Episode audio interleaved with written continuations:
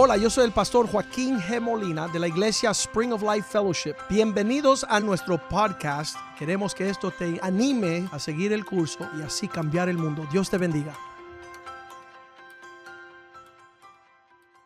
Padre, te damos gracias por la palabra de Dios. Bendícela, prospérala en la vida de tu pueblo.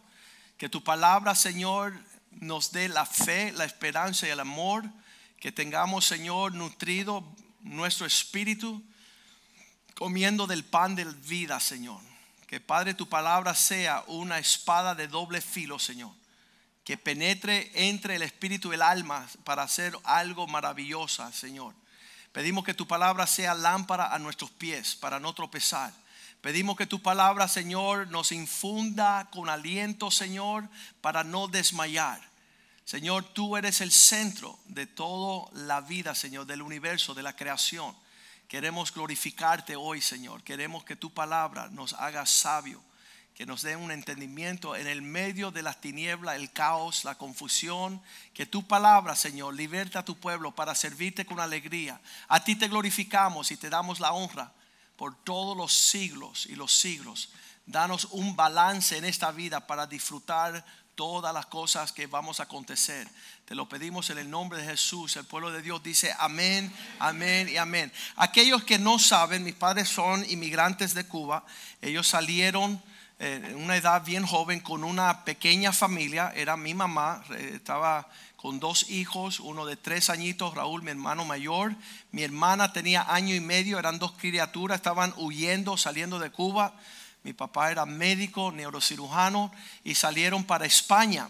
Allá en España hubieron familia que, pudieron conocer, eran conocidos pero no eran familia así y um, era familia lejana y le dieron un cuartito y dijeron, mira, acúdense aquí los cuatro, papá, mamá y dos criaturas, en lo que puedan echar para adelante.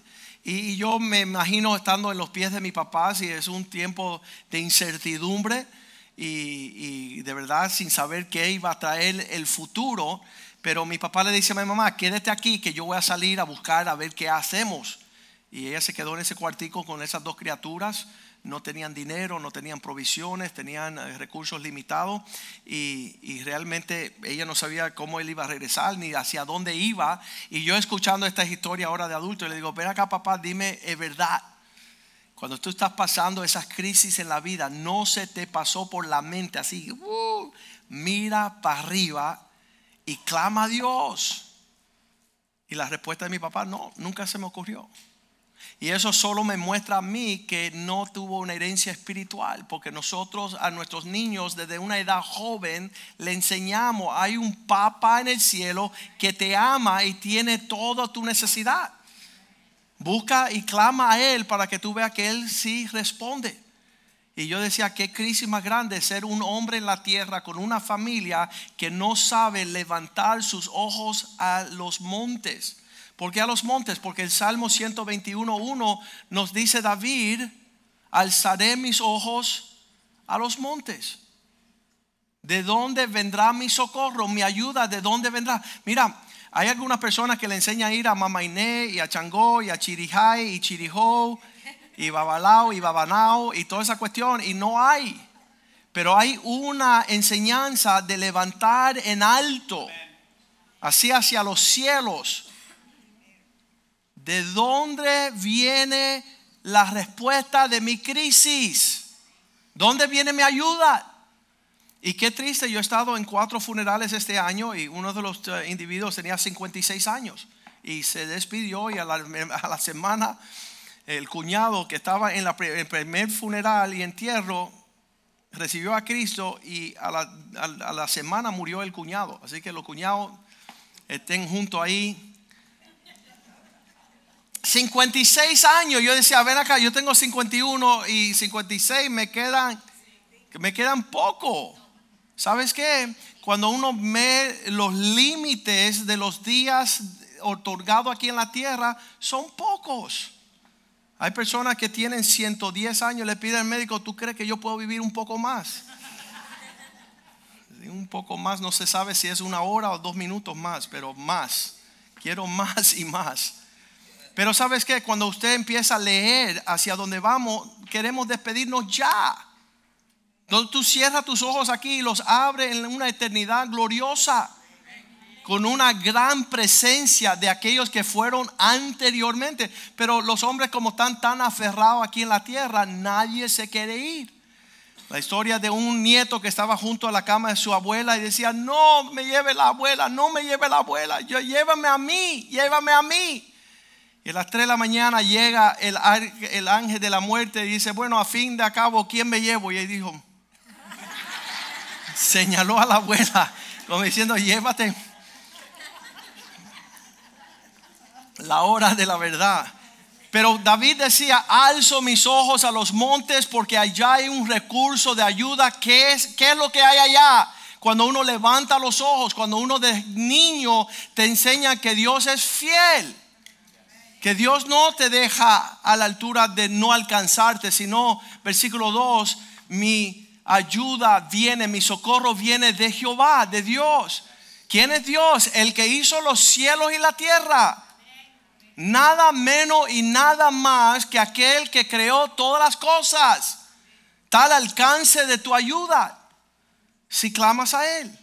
Pero nosotros buscamos en cosas terrenales, horizontes aquí, donde busco yo una ayuda y no la vas a hallar. Y ese trae mucha confusión a la tragedia humana.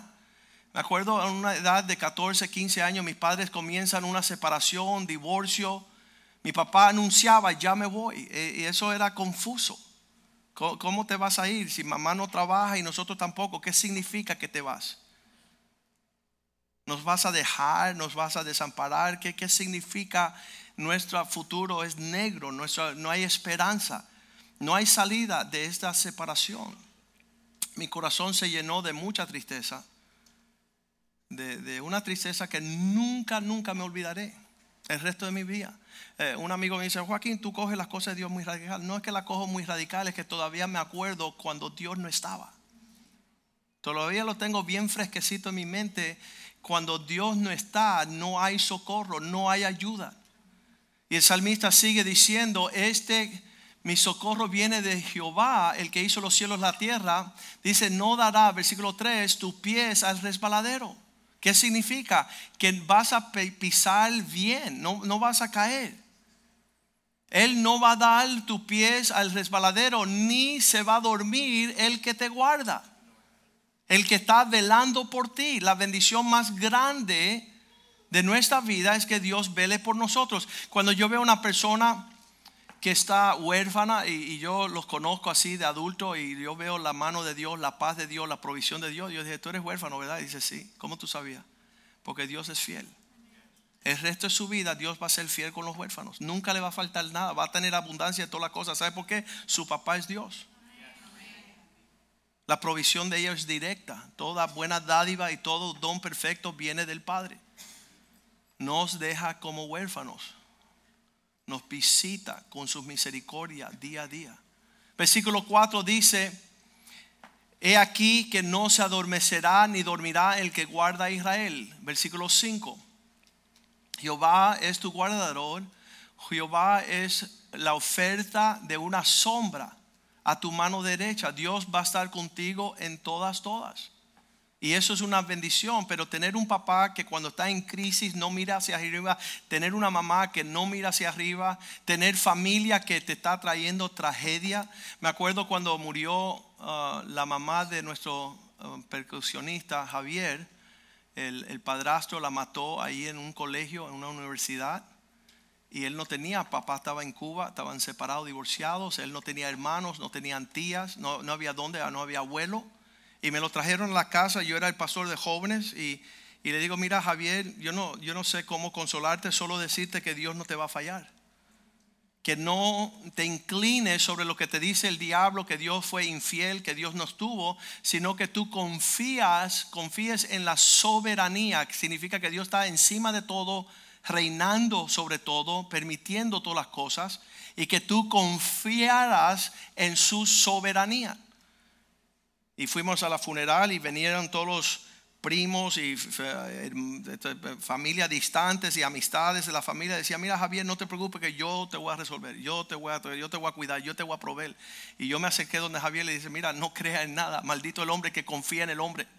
Tú pon tu confianza en Dios que nunca te abandonará, nunca Él se te va a olvidar, Él va a estar ahí. Y Javier hoy día es un hombre próspero, bendecido, en paz. Dios le dio una esposa hermosa, cuatro hijas hermosas, tiene cinco mujeres en su vida que Él cuida. Él no tiene crisis psicológica, ni traumas, ni depresiones, porque Dios fue suficiente. ¿Por qué? Porque Dios es suficiente. Cuando tu padre y tu madre te deja con todo eso, Dios te recogerá. Dios va a cuidar de nosotros. Y esa es la promesa que tenemos en la palabra de Dios, pero en el caos y la confusión de este mundo, donde todas las cosas están reclamando nuestro tiempo. Me acuerdo llegar a la casa de Dios a los 16 años y me encuentro con un libretito que había escrito un señor que se llama Bill Bright, el fundador de la uh, Cruzada Estudiantil. Y él había escrito un librito que se llamaba Las cuatro leyes espirituales. Y dentro de ese librito pequeño había un designio, había una ilustración, vamos a ponerla ahí. Tenía una S en el trono de la vida, en este cuadrito que yo vi en este librito, y tenía a Cristo fuera del círculo. ¿Cuántos tenían a Cristo fuera del círculo? Un montón. Levante la mano así con orgullo. Yo no tenía a Cristo en mi vida, pero cambió la cosa. Fue invitado a entrar. Pero antes de que él entrara, las cosas estaban con unas prioridad, prioridades todo desordenada. Había un desorden, una crisis. ¿A quién amo más? A mi mamá, a mi esposo. Mis hijos, la crisis de los abogados, dicen, pastor, abogado, tú no sabes lo, doctor, tú no sabes lo que me sucedió. Nada más que mi esposa dio a luz y más nunca fue esposa. ¿Sabes por qué? Porque Cristo no estaba en el trono. Eh, cuando Cristo está en el trono sucede algo maravilloso que todo toma su plano de prioridad. Pero estando nosotros en el trono es una vida egocéntrica, donde la vida se vuelve, ¿qué prioridad le voy a dar a mi mamá o a mi esposo, a mis hijos, a mi trabajo, el dinero, las pertenencias? Todo te está jalando en todas diferentes ah, situaciones. Ah, en estos últimos días han muerto mi tía la hermana de mi mamá, que falleció hace un mes, y también murió un tío lejano. ambos tenían mucho dinero, pero súper egoísta. ¿Qué significa el egoísta? No le dejaron nada a nadie. Lo dejaron todo regado. No tuvieron tiempo de organizar sus asuntos. ¿Por qué? Porque el yo, aunque estaban en Cristo, conocieron, mi tío conoció a Cristo esas últimas, ustedes escucharon los testimonios que yo lo llevaba hasta Ocala y, seis horas para allá y seis horas de regreso. Era ateo, aborrecedor de Dios y después de, ir varios viajes conmigo, seis horas para allá, seis horas para allá, seis horas para allá, seis horas para allá, 36 horas convertido, bautizado, miembro de, los lunes y ya él, decía o me convierto o me convierto, no tengo otra. Y a los 86 años se, se fue con Cristo y seis meses antes de que se fue, Cristo lo salvó y tuvo oportunidad de bautizarse y conocer a Cristo. Pero dejó millones de dólares regados. Sus seis hijos lo aborrecen, su esposa lo aborrece y las cinco que le siguieron la aborrecen. Y, dejó todo su dinero regado y no heredó nadie. Y su egoísmo un tiempo ah, atrás las personas ahorraban y acumulaban fortunas para bendecir a su familia. Hoy día no, no es eso. Hoy día están haciendo algo que se llama reverse mortgage, que significa gástate todo tu dinero hasta que tú mueras para que tus hijos sufran y tus nietos también, te maldigan siempre. Abuelo es un prepotente malvado. ¿Y qué me dejó abuelo? Te dejó la deuda del carro que, nunca te, dio. La, hipoteca de, una, un hotel en sabe Dios ni dónde. Eso, eso es un medio ambiente súper egoísta estamos viviendo. Personas que no saben organizar su vida. Pero el día llegó cuando yo vi este planeamiento y uh, hubo la oferta en ese librito de recibir a Cristo como Señor. Y vas a ver la próxima, um, ¿cómo le dicen ellos? El slide. Um, la próxima gráfica, ves a Cristo tomar su trono. Esto se llama una vida cristocéntrica. Y mira lo que sucedió con todos los círculos. Todos los círculos cogieron su normalidad. Normal, normalidad. Gracias, Pastor Oscar. Toma, tomaron su orden para que todo tenga su propio lugar y su propio orden. Ahí no hay esquizofrenia, ahí no hay bipolaridad, ahí no hay depresión, no hay ansiedad, no hay confusión, no hay caos. ¿Por qué? Porque Cristo está sentado en su trono. No hemos cantado esa canción en un montón de tiempo. Vamos a cantarla al final. ¿Cómo es que va? Ah, ¿eh? Ok, la vamos a cantar. Yes. El Señor está en su trono, en su trono, lleno de gloria. ¿Sabes qué? Cuando eso es un día para eso, es un día que nosotros, porque hay cristianos que llegan aquí a la iglesia, pero de alguna forma dicen, oye Cristo, bájate ahí, échate el paladito que voy yo, voy a entronarme aquí, tú vas a hacer un circulito para la derecha. Y sabes qué? Caos, confusión, tinieblas, desorden, heredan una religiosidad, un espíritu apestoso. No hay gloria en eso. Eh, salud. Ah, ¿Sabes? Cuando una persona es egoísta, se huele a la legua. Se puede percibir la amargura en su... Yo, estoy pensando en estos días, mis hijos, nosotros los criamos, son tres varones y una niña, pero los varones ya están cada uno en su propia universidad. Y tienen su propia agenda. Y es una, unas tareas tremendas que le dan. Hace como un mes y medio mi hijo Joshua dijo, papá, sabes, tengo exámenes, tengo cosas bien difíciles, ah, puedes tomar mi lugar el viernes por la noche. Él está pastoreando un grupito de como 30 jóvenes. Brandon está estudiando medicina, eh, preparándose para la escuela de ah, medicina, eh, tiene 90 niños el viernes por la noche. Y, Nick en la escuela de la Universidad de Leyes se tiene un, un, buenos 100 jóvenes universitarios el sábado por la noche. Ellos muy bien pueden decir, no tengo tiempo. No, no, no tengo, yo no puedo dar de mi tiempo, mi tiempo es muy Su mamá que los crió no les permiten Ah, ni por un segundo olvidarse que ella, ella fue la fundadora de esas instituciones, ¿no?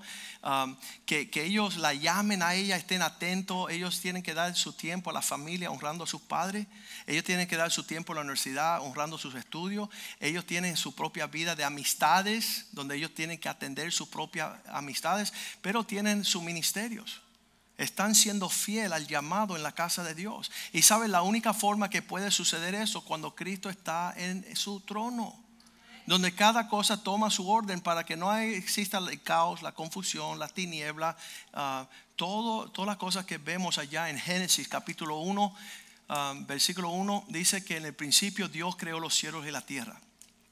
Volvemos a ese principio, sabiendo que en esta creación que Dios creó, todas las cosas, en el versículo 2 ya había entrado las tinieblas y el desorden.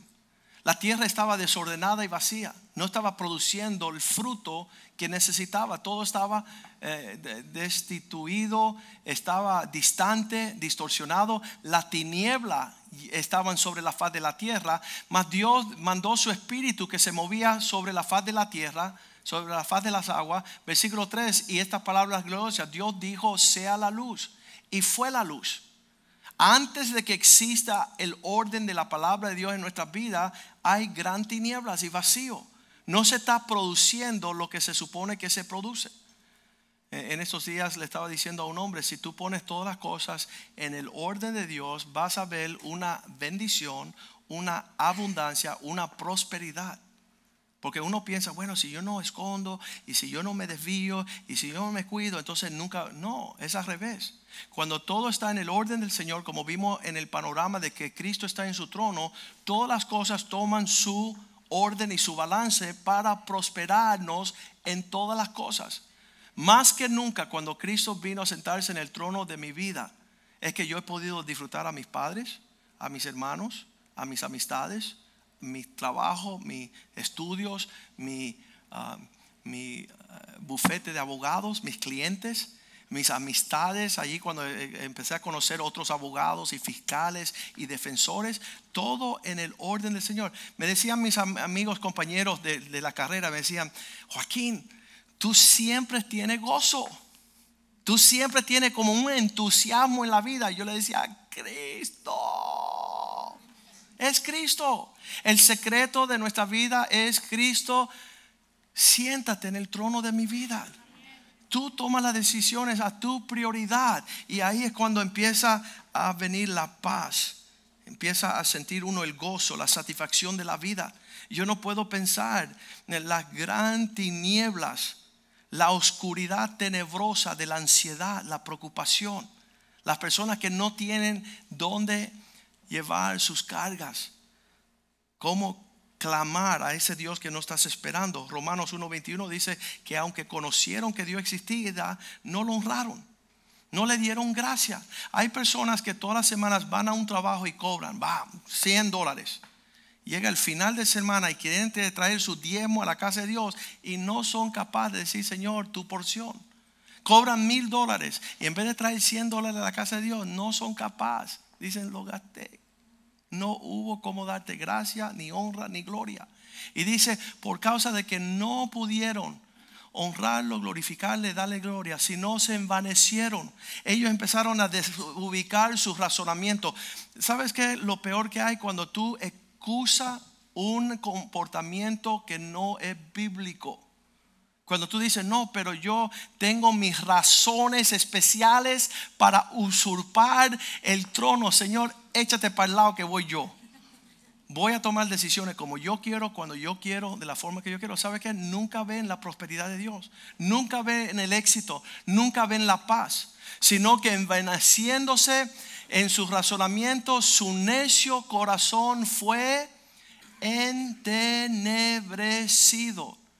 ¿Sabe? Esa cabecita que tienes allá arriba, que tienes un clima súper tormentoso cuando mi hermano que es psiquiatra está viendo un loco, le dice, mira, ¿sabes qué? Tú necesitas la paz de Dios haciendo lo que Dios manda. Entonces ellos tienen todas sus razones por las cuales no lo van a hacer. Están rebeldes, están desobedientes, están traumados, están sentados en el trono de todo este mundo, que es un gran mundo devastador para aquellas personas que no tienen orden. Dice la, la predicadora Joyce Myers, ella en sus conversaciones, hablando cuando su vida estaba hecha un desastre, ella dice, una vida dirigida por sí misma, motivada por sí misma, centrada en sí misma, siempre será una vida miserable. Qué horrible. Eso no lo tiene que decir Joyce Myers. Yo me puedo apuntar ahí como yo estoy de acuerdo. Nuestra vida antes de Cristo era un desastre, un trastorno.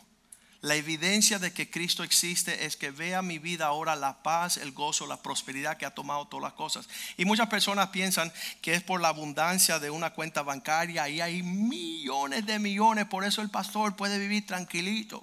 ¿Sabes qué? Mi provisión viene diariamente de la paz del Señor. Si no, no pudiera dormir. Estaba, sí, pueden aplaudir, pero eh, estábamos iniciando la iglesia y me llama un amigo mío que me conoce dice, Joaquín, ¿Qué le pasó? Está atacado, este hombre está gritando. ¿Qué tú estás haciendo? Y yo decía, no sé, ¿qué te enteraste? Dice, tú eres un esposo joven, tú eres un papá joven, tienes una familia joven, eres un abogado joven, estás comenzando tu carrera, qué locura. Mis hijos, los mayores, tienen uno, dos y tres añitos cuando comenzamos la iglesia. Y él me decía, tú eres un loco, tú no entiendes que la iglesia es echarte encima un montón de locos con problemas.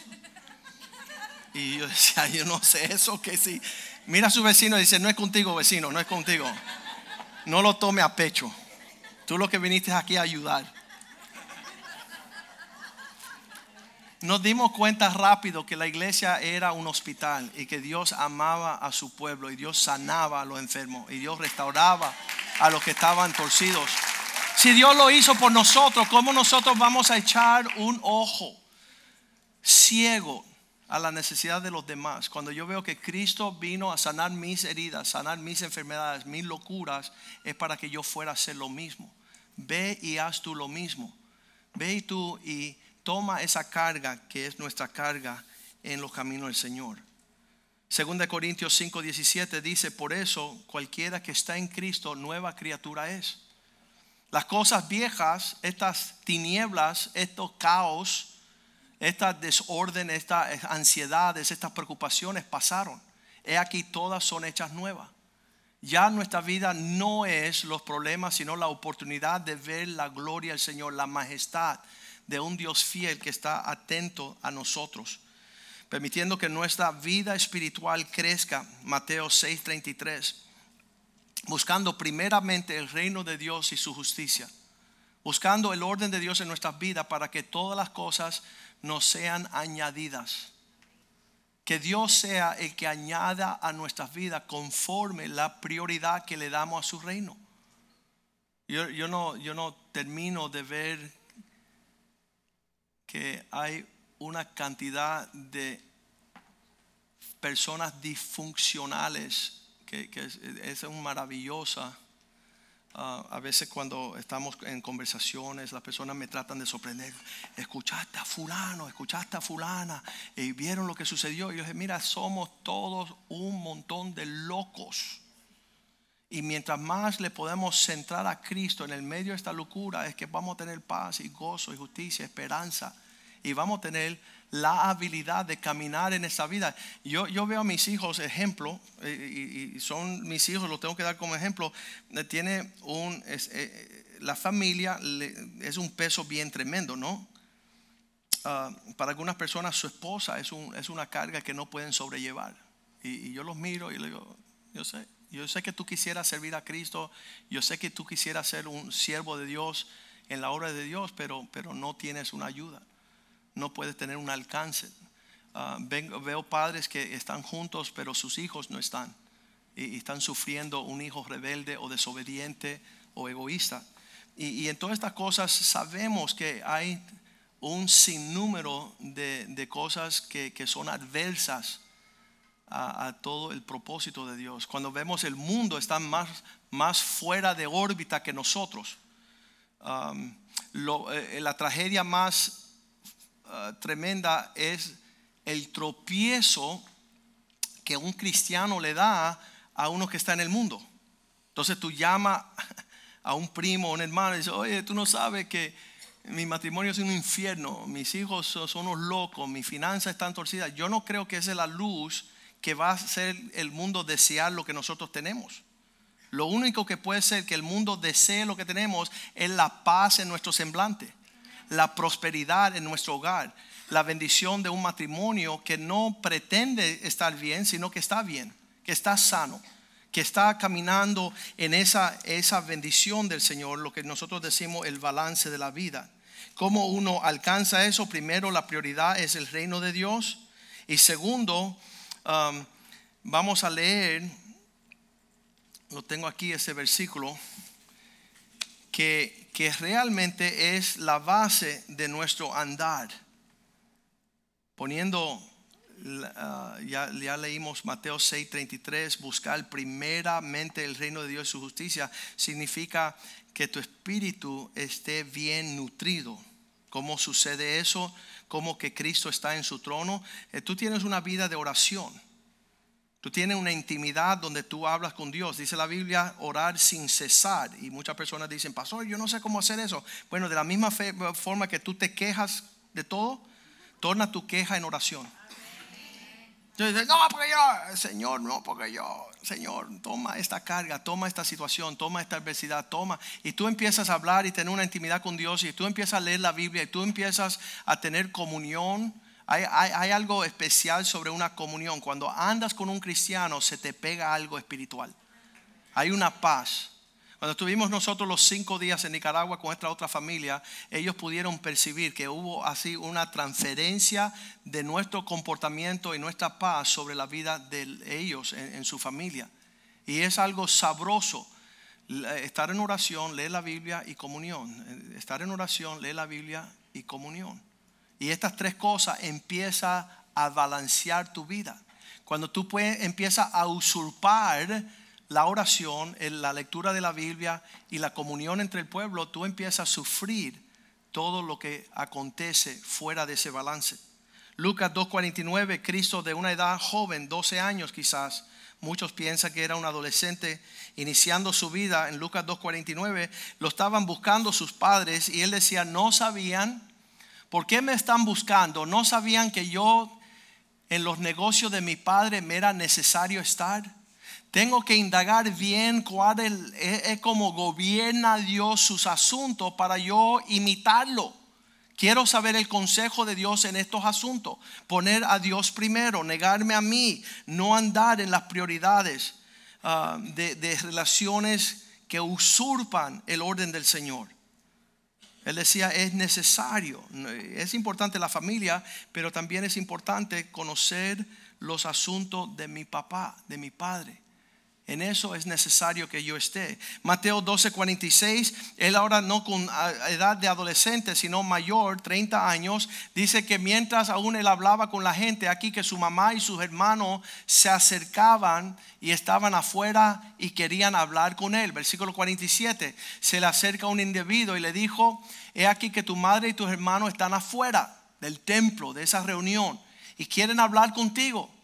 Versículo 48, él señala, Jesús responde al que le había decido esto, que tu madre y quiénes son tus, quién es mi madre y quiénes son mis hermanos. Eh, ¿Cuál, es esta cosa que me está usurpando fuera de la voluntad y el propósito de Dios? Era su mamá natural y sus hermanos versículo 49, él señalando, extendiendo sus manos hacia aquellos que estaban presentes, sus discípulos, dijo, he aquí, aquí está mi familia, mi madre y mis hermanos. Versículo 50, todo aquel que hace la voluntad de mi Padre, que está en los cielos, este es mi hermano y mi hermana y mi mamá.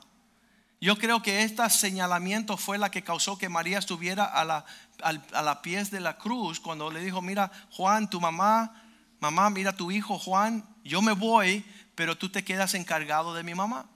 Si él no traza esta línea en su familia biológica, no hubiese visto una mamá en la cruz del Calvario, ni una mamá en el aposento alto. Dice la Biblia que María estaba allí con los 300 siendo llenos del Espíritu Santo. Entonces nosotros también teniendo una familia biológica que nos jala, un matrimonio que nos jala, una iglesia, ministerio que nos jala, unos negocios, una, um, esta cuestión de que el que no trabaja y que no, entonces el trabajo también te jala. Tú tienes que atender tus negocios y tu trabajo. Hay personas que dicen, ay, me entregué a Cristo, lo más lindo que hay. ¿Y qué van a comer? No, vamos a ayunar perpetuamente.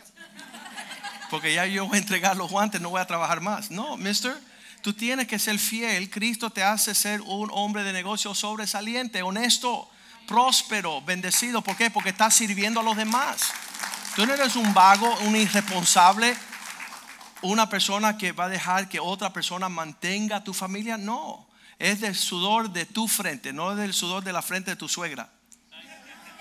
Muchas personas quieren vivir del sudor de la frente de su esposa. Dios es capaz, si tú lo sientas en el trono de tu vida, de proveerle para que tu esposa esté en casa. Eso se lo prometo para que tus hijos vean la bendición de cielos abiertos sobre tu vida.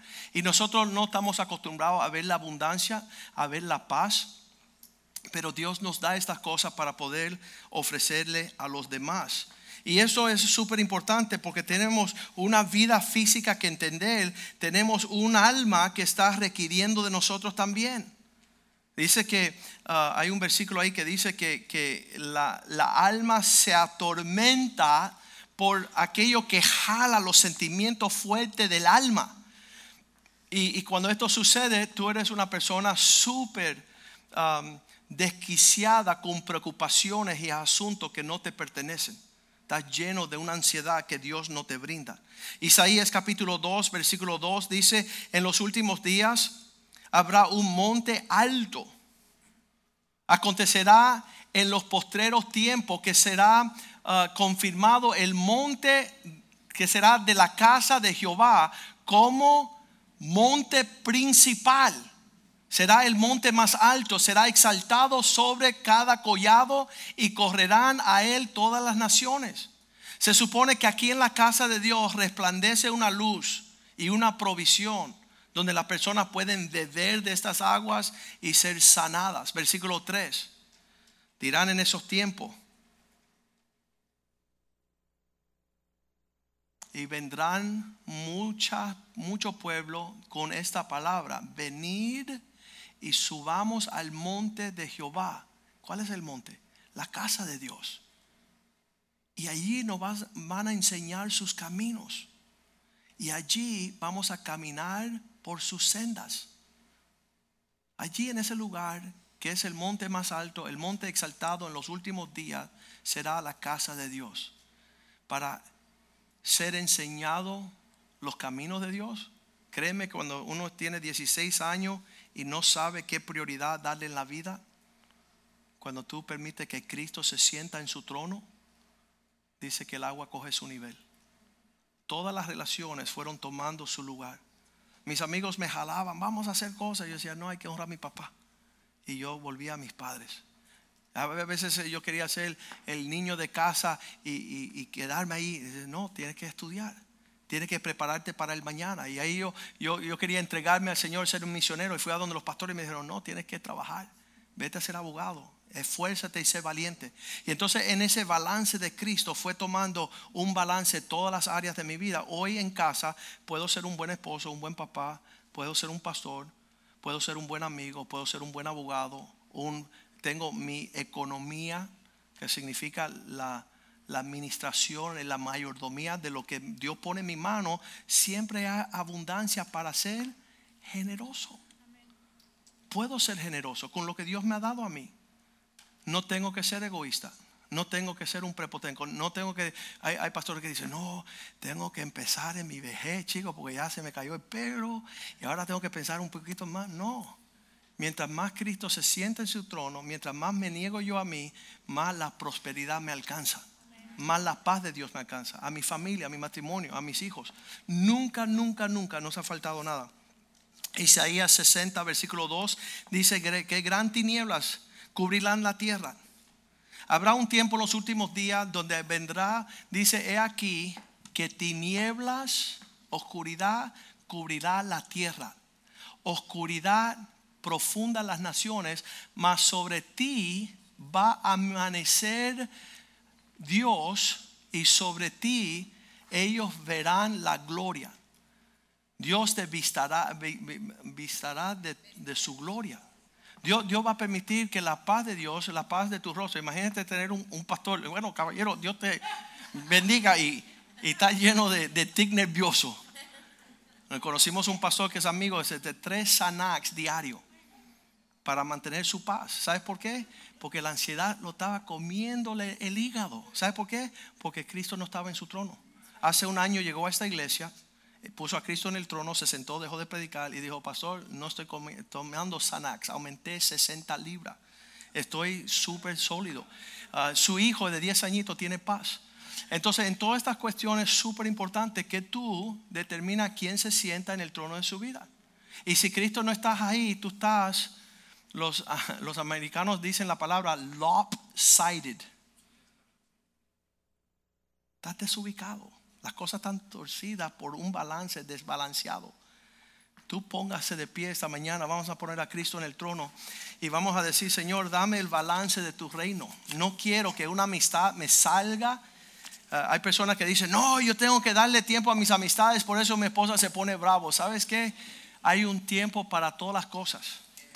Hay un tiempo de un balance hermoso en el espíritu. Tu esposa misma va a tener una sonrisa va a tener un gozo y una paz cuando tú tengas a Cristo allá en el trono de tu vida, cuando tú te estás negando a ti mismo, vas a tener una, una vida que refleja la paz, la prosperidad y el gozo del Señor. Pero si ese no es el caso suyo hoy, vamos a poner el emblema de nuevo de Cristo en el centro de tu vida, ahí en el trono. Esta imagen invita a Cristo a tomar el trono de tu vida. El Señor, pon cosas en orden en mi vida para que yo, mira, como ya no disfruté mi juventud, porque yo era un egoísta, quiero, quiero disfrutar mi vejez. Pon las cosas en orden en mi vida para yo poder mirar para acá y darle a mis nietos su tiempo, mis hijos, darle mis prioridades, mis responsabilidades, mi retiro, mi ministerio, todas las cosas en paz y en gozo. Porque sería horrendo seguir viviendo en una vida egoísta ya que estamos en Cristo. Vamos a cantarle esta canción al Señor.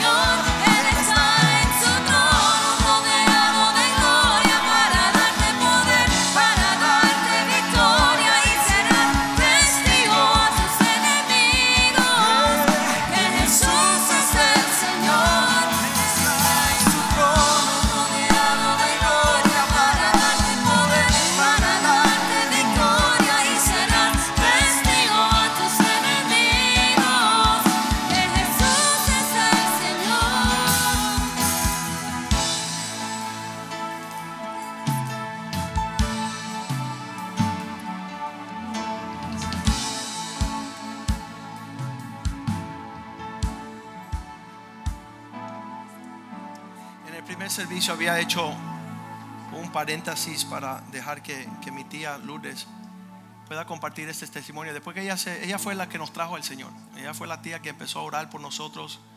Cuando nosotros no conocíamos al Señor, estábamos en tiniebla, estábamos en oscuridad, en confusión, mis padres divorciándose. Y ella había llegado a una iglesia, conoció a Cristo. Y ella empezó a orar por nosotros y, por causa de ella conocimos a Cristo. Yo, tenía, yo era bien joven, adolescente. Y ella empezó a caminar en el Señor y, caminar. Y, y, de repente en ese caminar con el Señor vino una bruja y se sentó en el trono de su vida. Una bruja, una mujer, la que la trajo a ella al Señor, quiso usurpar el lugar de Cristo.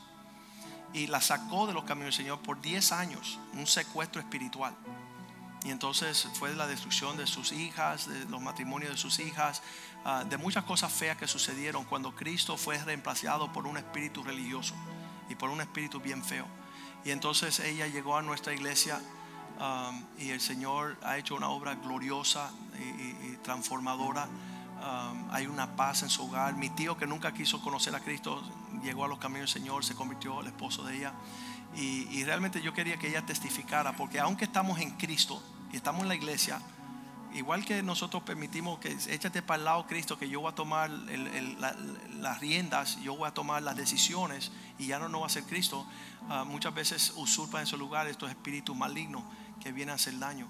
Y ella tiene ese testimonio, yo quiero que ella lo comparta porque es bien importante que lo que tú estás caminando en el Señor, porque esto sucede no solamente los que están afuera, están entronados un egoísmo, llegan a la iglesia y se le entrona ahí un espíritu perverso que no es del Señor y empieza a hablar cosas que, que, ella se conocía la Biblia entera, esta mujer, pero que cada consejo era contrario a su casa, a su matrimonio, sus, la iglesia, el Espíritu de Dios, cosas bien feas. ¿Puedes compartir eso, por favor? Bueno. Y la, la razón por la cual ella va a testificar eso para que no le acontezca a usted. Amén. Okay. Aleluya. Aleluya. Eh, yo tuve... Eh, una vida católica, apostólica y romana por muchos, muchos años, pero eh, el diablo vino a meterse en mi vida y, casi que, que, me roba la vida. Estuve por, yo eh, cuando salía para, yo fui maestra 35 años en, en, en Brico y yo salía para la escuela y decía, ahora yo me tiro por aquí, por este, el, por el expressway, para abajo y ya salgo de esto. Y, y tenía mis hijas, que son las primas. Las primas de él y las que... Y, y yo decía, y entonces una voz en mí me decía, y la gente que está pasando por abajo del expressway y que tú les vas a caer arriba, ¿qué pasa? Y entonces yo decía, bueno, lo dejo para otro día. No, no y no. Entonces, entonces así, y entonces eh, esta señora que, que era mi asistenta en la escuela, y ella era ella iba a la iglesia de Bobby y Richie, empezó en la iglesia de Bobby Richie, y, y, pero estuvo 10 años trabajando conmigo y nunca me dijo nada. Y un día empezó a hablarme de Cristo. Y yo no sabía que era aquello, porque yo era, ya te digo, golpe pecho y, y, y católica, apostólica. Y yo no sabía que había ninguna otra iglesia. Y suicida. Casi sí. y entonces, eh, bueno, al fin un día, eh, en, la, en, acera de la iglesia, ella me dijo, hoy es el día, y entonces eh, yo hice la oración, y la verdad que ese día fue como si cayeran, vaya, del cielo, aquello era lo más grande del mundo, yo veía los árboles diferentes, todo diferente mi vida. Estuve un mes llorando. En el carro yo iba llorando para mi casa y venía llorando. Bueno, bueno, entonces empecé a, em, empecé a ir a la iglesia bueno, seguí yendo a la iglesia católica. y de- Este es un, un pequeño, el Señor ha sido maravilloso. Yo seguí yendo a la iglesia católica, pero yo no sabía de nada. Y ella me dijo a mí que, que ella iba a una iglesia de unos puertorriqueños un poco bulleros y que yo no era en mi... yo- en mi- yo, yo- yo era muy...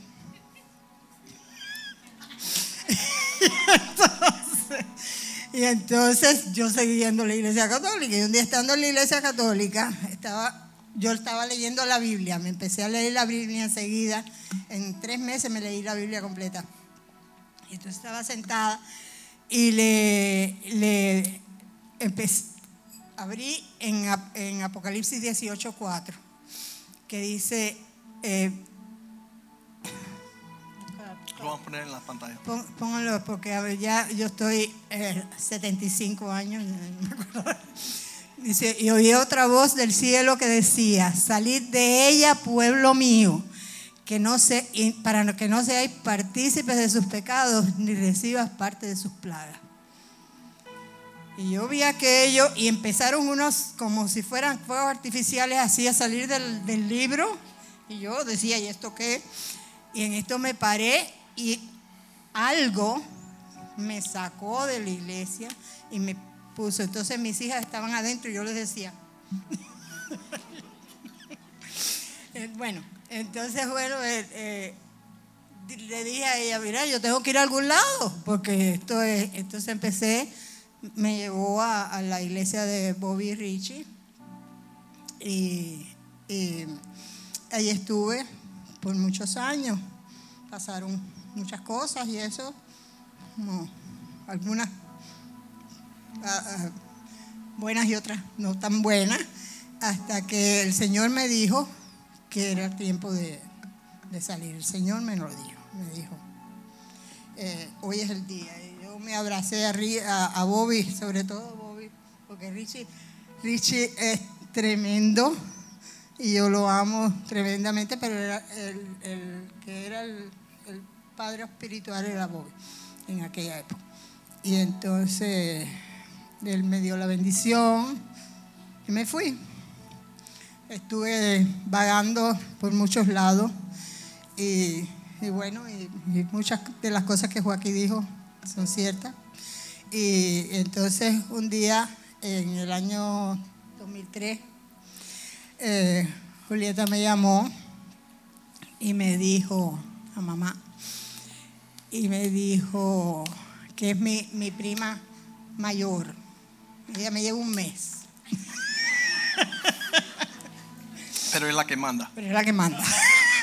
siempre, siempre, antes de Cristo y después de Cristo. ok, entonces, entonces ah, ella me llamó y me dijo que iba a ser la- el, el aniversario de la iglesia, que por favor que fuéramos. Y entonces eh, yo fui con mis hijas, mi esposo, mi, eh, toda mi familia, fui allá. Y cuando yo llegué, aquí estaba eh, predicando y Jules estaba eh, traduciendo el primer milagro que yo vi. Porque Joaquín yo sabía que eso, pero Jules predicando en español. O sea, eh, Traduciendo en español. traduciendo en español. Eso era un milagro también. Pero bueno, entonces yo llegué y el Señor me, me arrodilló me- me- en, el- en la parte de atrás y me dijo, ese es David mi siervo. A él síguelo. Amen. Y desde el 2003, ese es, Amen. no es, es Joaquín mi sobrino, pero es David mi siervo. Es David el siervo del Señor y a él yo lo sigo. Amen. No matter what. En las buenas, en las malas, Super. en las regulares. Absolutely. Amén. Pero lo importante, ya, super good. Lo importante es saber que aún estando en Cristo, siguió a una bruja por 10 años a una destrucción, que se que sabía toda la Biblia. Pero ella no se sujetaba, no tenía pastor, no había iglesia, no había nada y tristemente hu- hubo mucha, mucha, mucho daño en todo ese tiempo. Entonces, ¿cuál es la advertencia? Deje que Cristo se sienta en su trono. Deja que Cristo sea el que le guíe, el que le lleve, porque aún estando en Cristo hay espíritus engañadores que quieren usurpar el lugar del Señor. Y tú te sientes, tú te sentías súper segura todo ese tiempo que la destrucción estaba sucediendo. Ah, no, no está no, no, no, no sé, no me acuerdo. una confusión, un caos. Señor. Pero, pero la realidad es que, que aún estando en Cristo puede haber espíritus dañinos que vengan a decir, no, la Biblia, el Espíritu Santo, la- ayuno, oración, y está súper lejos. Entonces pidamos al Señor ah, una gracia auténtica y, y cuando tú, un comportamiento, eh, lo- los frutos muestran que estás haciendo lo correcto. Paz, gozo, justicia, familia, prosperidad, bendición. Eso es lo que es la clave. Señor, te damos gracias, oh Dios, por el día de hoy. Te damos gracias que tú nos llamas a una vida con balance. Las cosas que están fuera de orden no son tuyas. Las cosas que tienen un llamado más fuerte que el llamado que tú nos haces no son tuyas. El poner nuestro dinero en lugares como prioridad antes de tu casa y tu reino, Señor, no es la forma de prosperar y ser bendecido. Ordena todas las áreas de nuestra vida para disfrutar nuestros matrimonios, nuestros hijos, nuestros nietos, que ellos vean que el balance de Dios es lindo. Hay una armonía, la bendición y la vida eterna cae sobre aquellos que están en ese balance. Guarda tu casa, oh Dios, que sea un lugar de bendición y de prosperidad. Gracias por guardarnos en Cristo. Gra- Gracias por Bill Bright y ese dibujo, Señor, de las cuatro leyes espirituales. Que podamos organizar nuestras vidas para disfrutar todo el contorno, el entorno de todas nuestras prioridades aquí en la tierra. Que tú te lleves la gloria en cada expresión de nuestra existencia como esposo, como papá, como esposa, como mamá, como familia, como hermanos en Cristo, como amistades, como trabajadores, empleados, hombres de negocios, Señor, hogares. Una iglesia que refleje tu gloria. Te lo pedimos en el nombre de Jesús. Y el pueblo de Dios dice, amén, amén y amén.